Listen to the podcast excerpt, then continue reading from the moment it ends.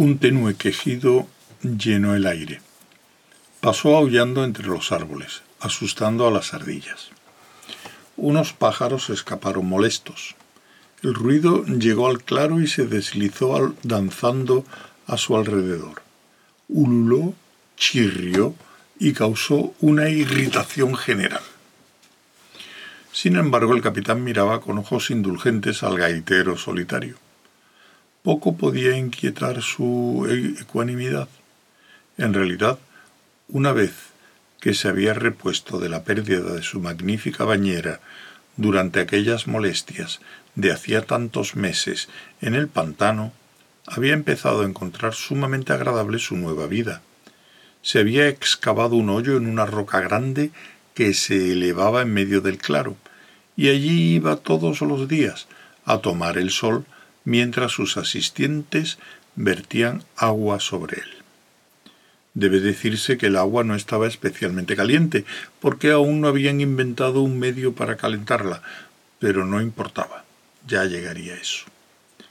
Mientras, partidas de exploradores batían el país de un extremo a otro en busca de manantiales de agua caliente, preferiblemente de uno que estuviera en algún claro umbroso y bonito. Y si estuviera cerca de una mina de jabón, sería perfecto. A quienes afirmaban tener la impresión de que el jabón no se obtenía de las minas, el capitán se atrevía a sugerir que tal idea quizá se debiera a que nadie había buscado con la insistencia suficiente, y esa posibilidad fue aceptada de mala gana. No, la vida era muy agradable, y lo bueno era que cuando se encontrara el manantial de agua caliente perfecto, con su claro umbroso ensuite, y cuando a su debido tiempo resonara por las colinas el grito de que se había descubierto la mina de jabón y ya producía quinientas pastillas por día, la vida sería aún más agradable. Era muy importante pensar en algo y esperarlo con interés gemido, lamento, chirrido, sollozo, aullido, graznido, chillido. La gaita no cejaba, incrementando el ya considerable placer del capitán ante la idea de que podría parar en cualquier momento. Eso era algo que también esperaba con interés. ¿Qué más cosas agradables había? se preguntó. Pues muchas. El rojo y oro de los árboles, ahora que se acercaba el otoño. El apacible cuchicheo de tijeras a pocos metros de su baño, donde un par de peluqueros ejercían sus habilidades sobre un director artístico que dormitaba, y su ayudante. El sol que daba brillo a los teléfonos relucientes que había alineado sobre el borde de su baño pétreo. La única cosa más agradable que un teléfono que no sonara todo el tiempo, o nada en absoluto, eran seis teléfonos que no sonaran todo el tiempo, o nada en absoluto.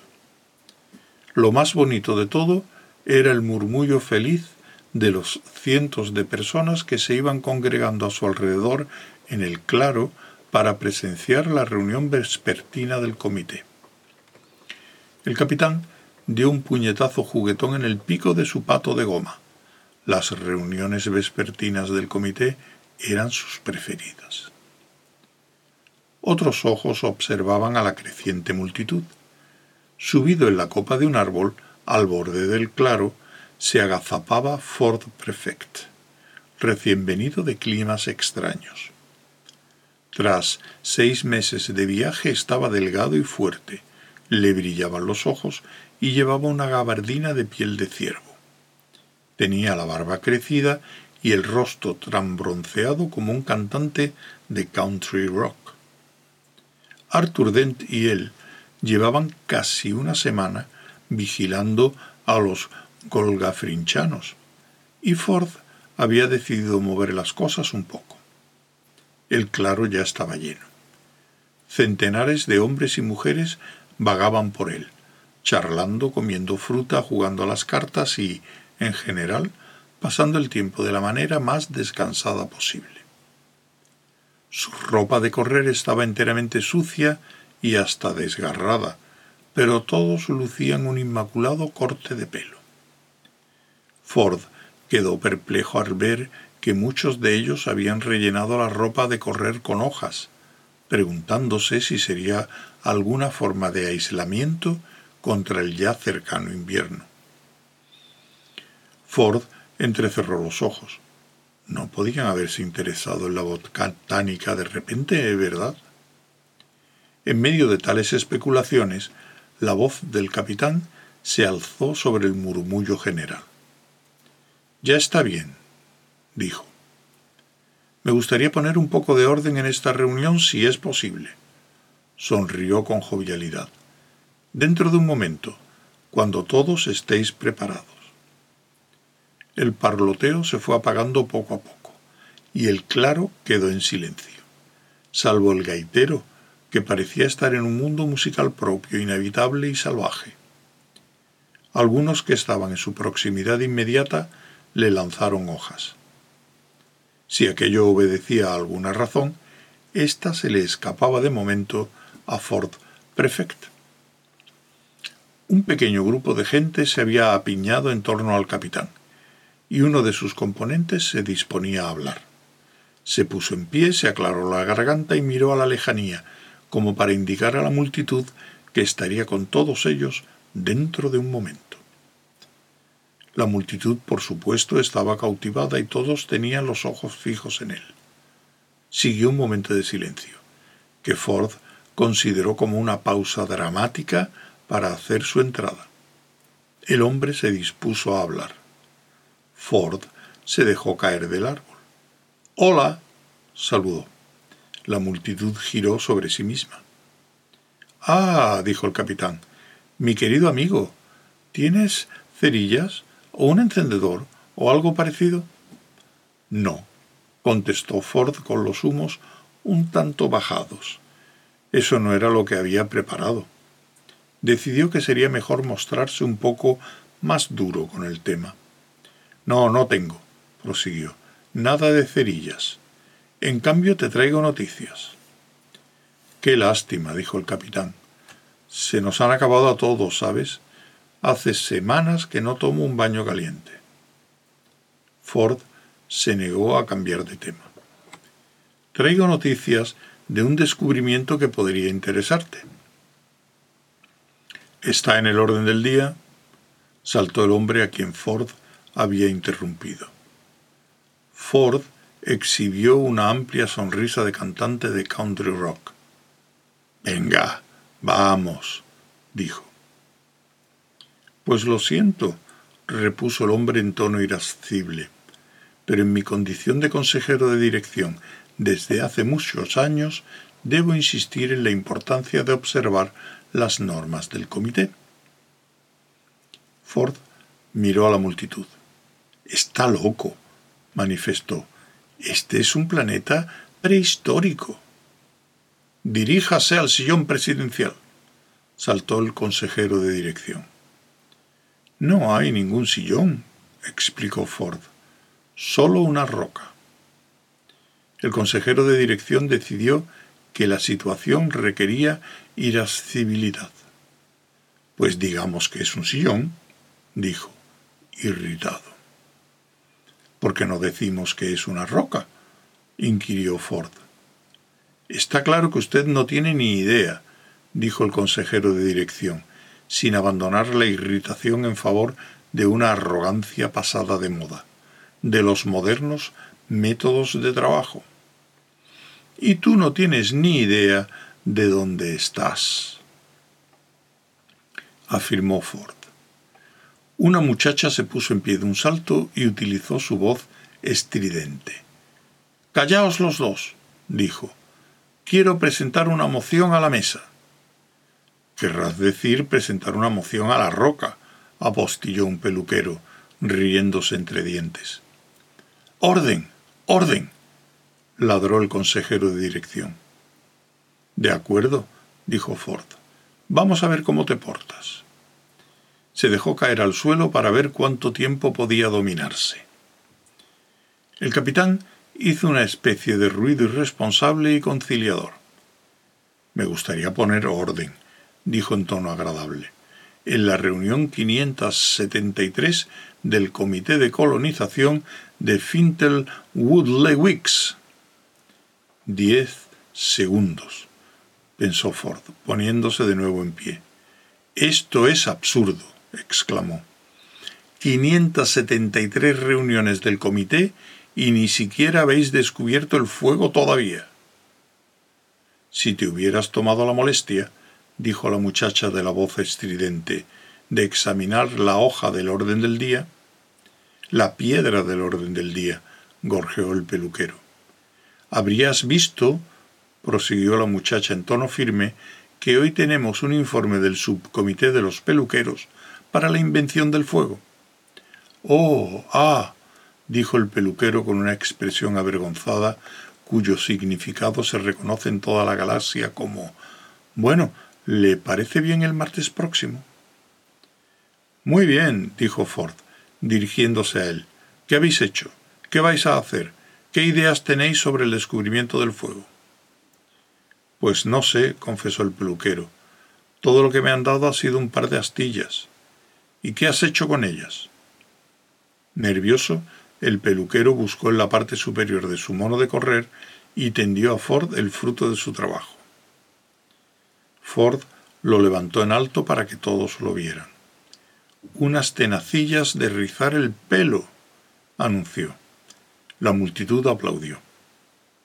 No importa, dijo Ford. Roma no ardió en un día.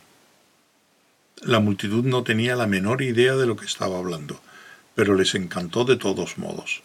Aplaudieron. Bueno, es evidente que eres un completo ingenuo, dijo la muchacha. Si te hubieras interesado en los estudios de mercado tanto tiempo como yo, sabrías que antes de crear cualquier producto nuevo deben realizarse las investigaciones pertinentes. Tenemos que averiguar qué quiere la gente del fuego, cómo se relacionan con él, qué clase de imagen tiene para ellos. La multitud se puso en tensión. Esperaban algo maravilloso de Ford. Métetelo en la nariz, dijo Ford. Cosa que es precisamente lo que necesitamos saber, insistió la muchacha. ¿Quiere la gente que el fuego pueda meterse por la nariz? ¿Lo queréis? preguntó Ford a la multitud. Sí, gritaron algunos. No, gritaron otros contentos. No lo sabían, solo pensaban que era magnífico. ¿Y la rueda? preguntó el capitán. ¿Qué hay de eso de la rueda? Parece un proyecto sumamente interesante. Ah, dijo la chica de los estudios de mercado, pues con eso tenemos ciertas dificultades. ¿Dificultades? exclamó Ford. ¿Dificultades? ¿A qué te refieres? Es el instrumento más sencillo del todo el universo. La muchacha de los estudios de mercado le lanzó una mirada desabrida. Muy bien, sábelo todo, dijo. Dinos de qué color debería ser, si eres tan listo. La multitud se alborotó. Un tanto para el equipo local, pensaron todos. Ford se encogió de hombros y volvió a sentarse. Zarcón Todopoderoso, exclamó, ¿es que no habéis hecho nada ninguno? Como en respuesta a su pregunta, hubo un clamor repentino a la entrada del claro. La multitud no podía creer la cantidad de diversión que tenía aquella tarde.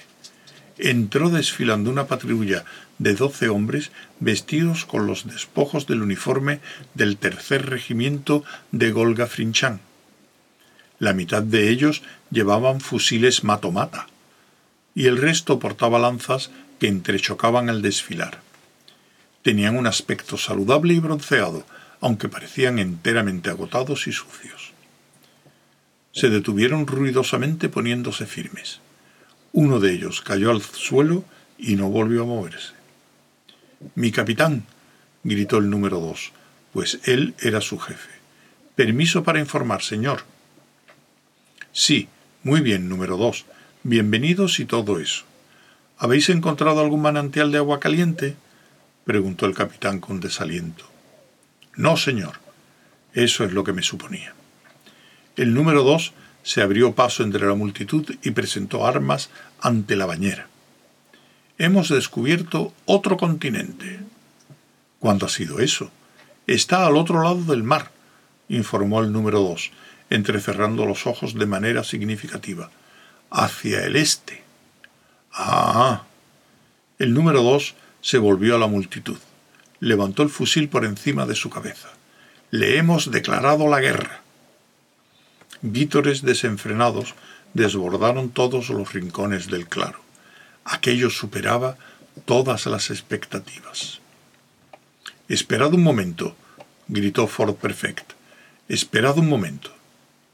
Se puso en pie de un salto y exigió silencio. Al cabo de un rato lo consiguió, si no total, el mejor que podía esperar dadas las circunstancias. Las circunstancias eran que el gaitero estaba componiendo espontáneamente un himno nacional. ¿Tiene que estar presente el gaitero? preguntó Ford. Pues claro, dijo el capitán, le hemos otorgado permiso. Ford consideró presentar esa idea a debate, pero enseguida pensó que de esa manera todo se enredaría aún más. En cambio, tiró una piedra bien sopesada al gaitero y se volvió hacia el número dos. ¿Guerra? dijo. Sí, respondió el número dos, mirando con desprecio a Ford Perfect. ¿Contra el otro continente? Sí, guerra total, una guerra que acabará con todas las guerras. Pero si todavía no vive nadie en ese continente. La mirada del número dos revoloteó imperturbable. En este sentido, sus ojos eran como un par de mosquitos que revolotearan con un fin determinado a siete centímetros de la nariz de uno y se negaran a ser derrotados por golpes de brazo, matamoscas o periódicos enrollados. Ya lo sé, dijo, pero algún día lo estará, así que hemos dejado un ultimátum sin fecha fija. ¿Qué? Y hemos destruido unas cuantas instalaciones militares. El capitán se inclinó por fuera del baño. ¿Instalaciones militares número dos? preguntó. Durante un momento sus ojos vagaron sin rumbo. Sí, señor. Bueno, potenciales instalaciones militares. De acuerdo. Árboles. Pasó el momento de incertidumbre. Sus ojos centellean como látigos sobre el auditorio. Y hemos interrogado a una gacela bramó. Se colocó con elegancia el mat o mata bajo el brazo y se retiró desfilando entre el pandemonio que había estallado por toda la multitud exaltada. Solo logró dar unos pasos antes de que lo levantaran en volandas y durante un trecho lo llevaran a hombros alrededor del claro. Ford se sentó y empezó a entrechocar dos piedras con aire perezoso. Así que ¿Qué más habéis hecho? preguntó cuando terminó la celebración. Hemos iniciado una cultura, dijo la muchacha de los estudios de mercado. Ah, sí, dijo Ford. Sí, uno de nuestros productores cinematográficos está realizando un documental fascinante sobre los trogloditas indígenas de esta región. No son trogloditas. Parecen trogloditas. Viven en cavernas pues viven en cabañas. Tal vez estén decorando de nuevo las cuevas, gritó un bromista entre la multitud. Ford se dirigió hacia él con cólera. Muy divertido, comentó. Pero, ¿os habéis dado cuenta de que se está muriendo? En el viaje de vuelta, Ford y Arthur habían atravesado dos aldeas en ruinas y habían visto muchos cadáveres de nativos en los bosques a donde se habían arrastrado hasta morir. Los que aún vivían parecían agotados y apáticos, como si padecieran alguna enfermedad del espíritu y no del cuerpo. Se movían despacio y con una tristeza infinita. Les habían arrebatado el futuro. Están muriendo, insistió Ford. ¿Sabéis lo que eso significa? Mm, volvió a terciar el bromista. ¿No deberíamos venderles un seguro de vida? Ford lo ignoró y se dirigió a la multitud entera.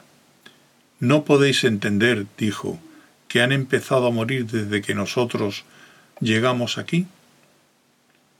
En realidad, dijo la muchacha de los estudios de mercado, eso está saliendo muy bien en el documental y da ese toque conmovedor que es la impronta de una película verdaderamente buena. Es un productor muy comprometido.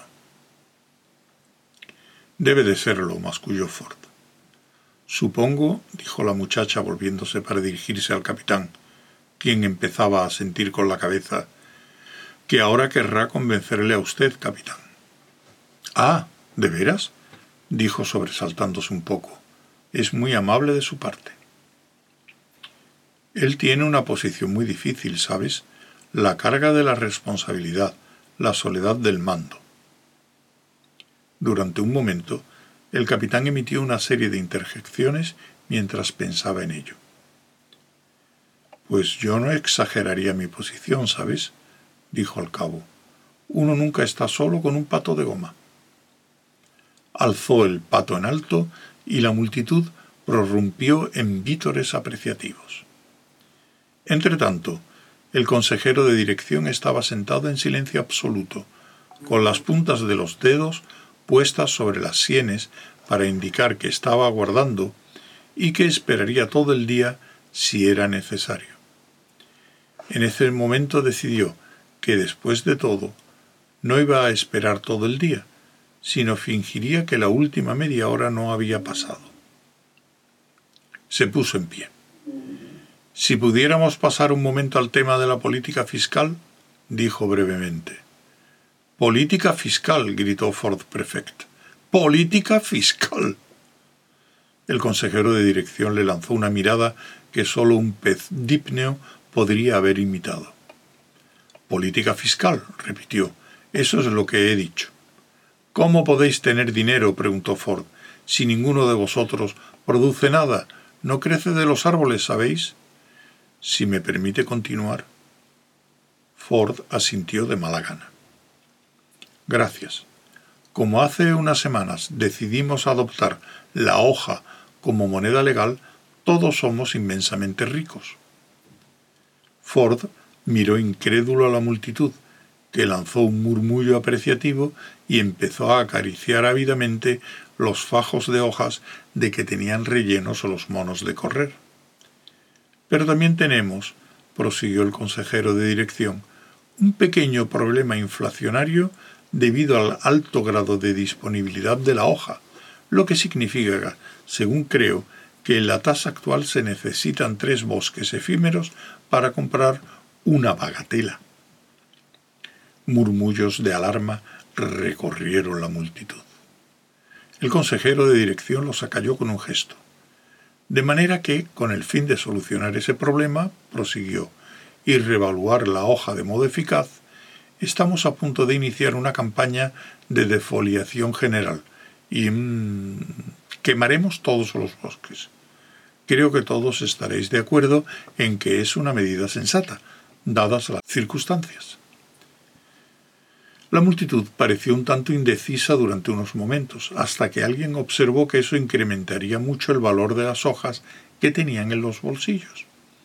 Y entonces empezaron a dar gritos de placer y, puestos en pie, dedicaron una ovación al consejero de dirección. Los contables esperaban que el otoño sería provechoso.